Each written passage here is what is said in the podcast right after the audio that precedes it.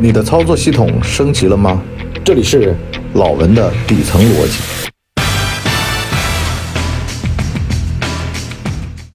老文的底层逻辑，这是第二季的最后一集了。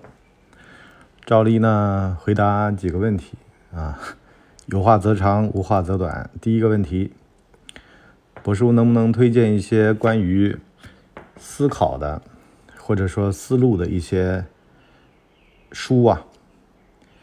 如果你硬要我推荐嘛，那肯定是一些底层框架的，比如说《资本论》呐，《毛选》一二三四，就是全集吧。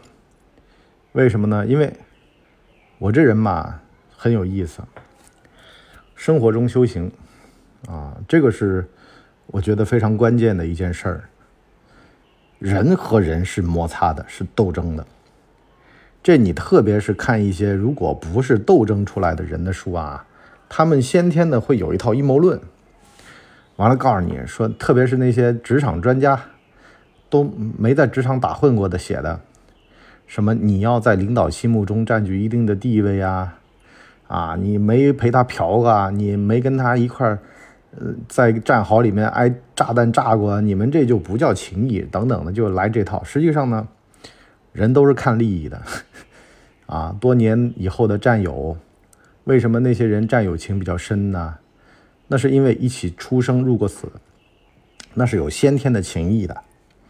这玩意儿我怎么跟你比喻呢？你的同学情，啊，特别是六七十岁、五六十岁的人，为什么借同学钱那么多？就是因为它是一个时间拉长的效应。认识一个人长达三十年，他就自然而然觉得了解了他三十年，实际上不是一回事儿。就好多人被骗也是因为这个，特别是啊，像这种乱七八糟传销，就利用这种心理嘛。所以呢，思维的底层框架呢，就是在现实生活当中博弈出来的。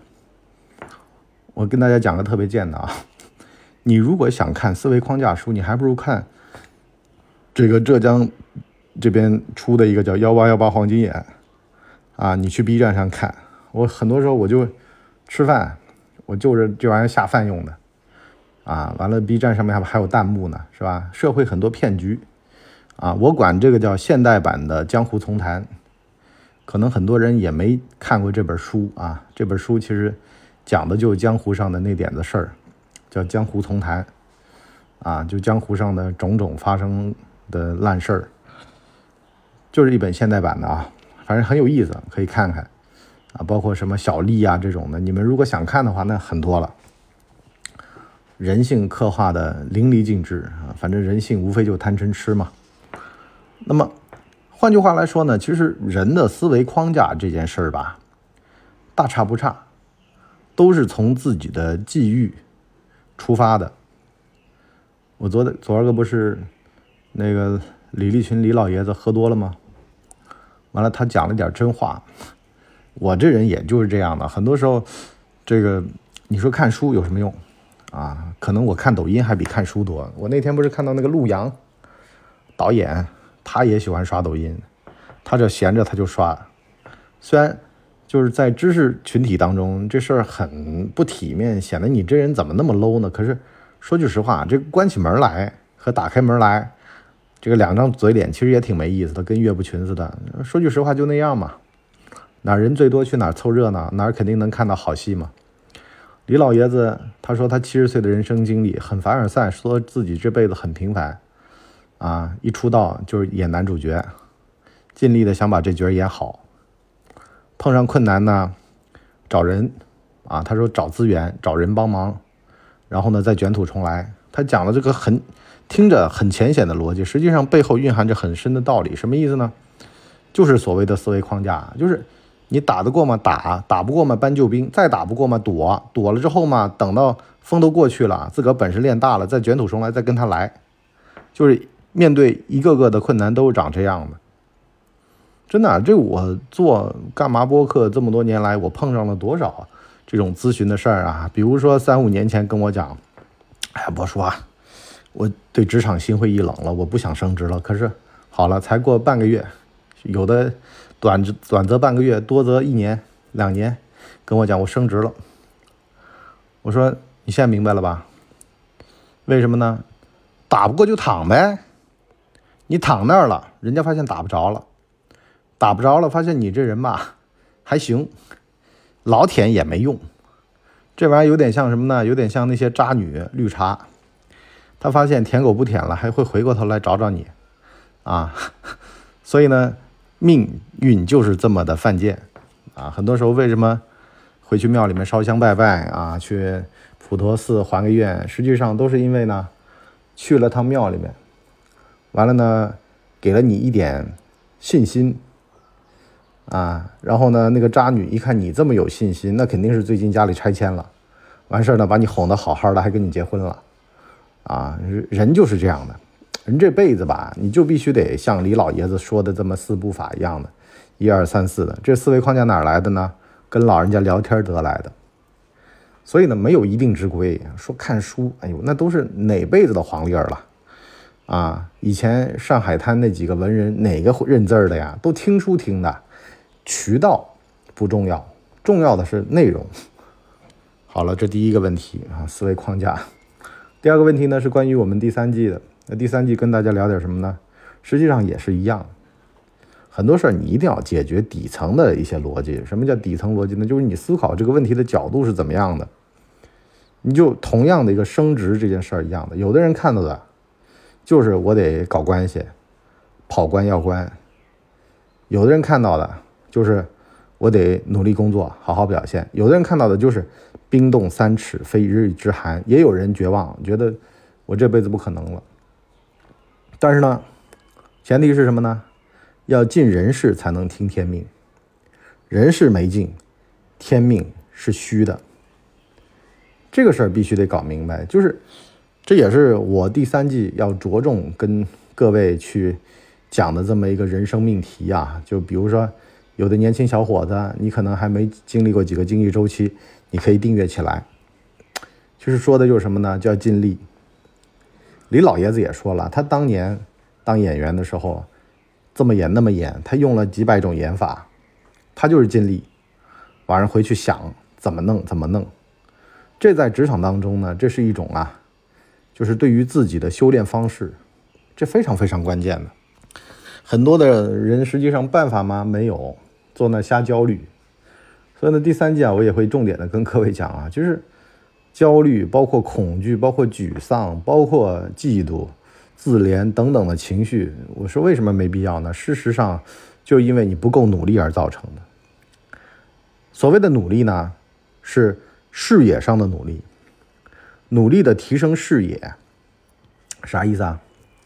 就是啊，你在地底上嘛，你就看到了面前的困难，可是呢，你要把视野升到空中，你会发现你面前那个困难很可能是你走到了墙角。你的人生是个迷宫，迷宫是什么呢？迷宫就是啊，得左冲右突。可是呢，你如果把视野拉高，你发现原来啊，方向错了，撞墙口上了。撞墙口上在那挖墙呢，那你挖墙挖一辈子，你这个战略上的懒惰，加加上你那个战术上的勤奋，实际上一辈子，你就是在一堵墙上面挖了挖了一点点的路，还在那儿说我这辈子太努力了，实际上毫无价值。那么把视野拉高，你从空中看你会发现，哦，我掉个头，哎，我按导航走，我就能到达目的地。有人到了目的地之后还能休息个四五十年呢。可是有的人终其一生，是吧？所以我就说，古代人为什么说万般皆下品，唯有读书高呢？其实读书就是一张地图。这张地图是什么呢？这就是我第三期想重点讲的，就是什么叫忘年交啊？忘年交实际上是一个导航的作用。有的时候你们这辈人是不明白的，可是那辈人经历过，就包括说像你订阅付费我的节目一样的。我二十一周岁嘛，对吧？你今年十一岁嘛，我比你大十岁。你说你早恋的事儿很烦恼，你找我，你付点钱啊，我节目里面给你解答一下。你听着哦，原来初恋根本就是过去就过去了哦，没有那么痛苦的。好了，是不是？虽然很失望，但是呢，很多时候失恋的时候贼管用。好了，二十一周岁有二十一周岁的烦恼了，是吧？找工作，一个三十一周岁的。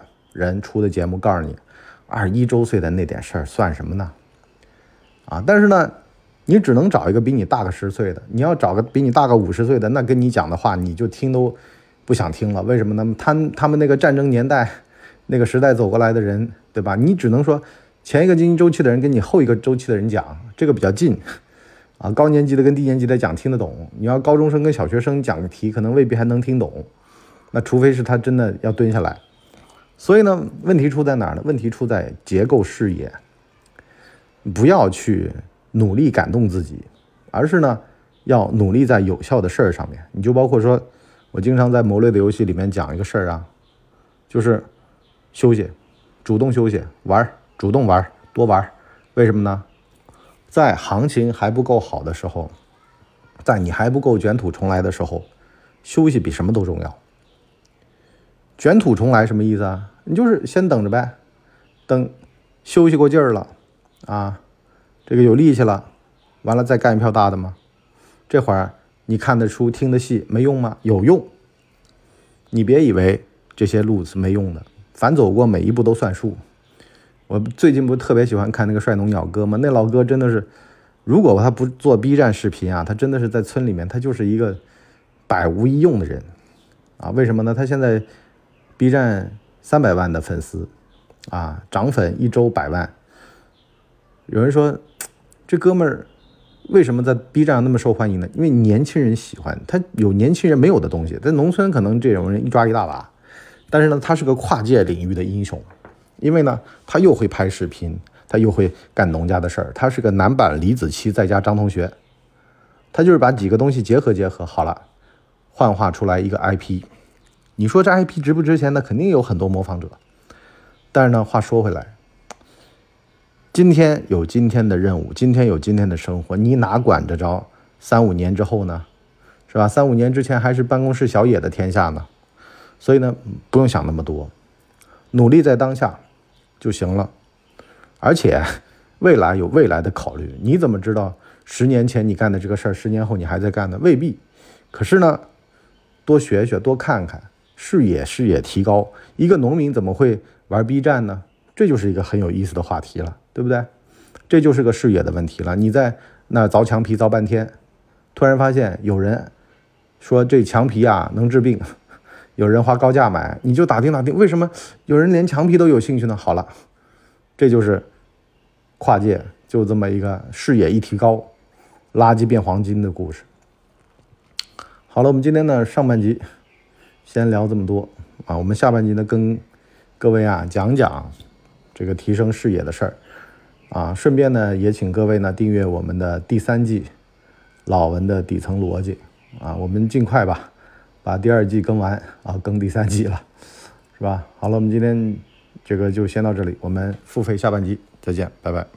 我们的节目一般在周二和周五更新，如果有加更的话，应该会是星期日。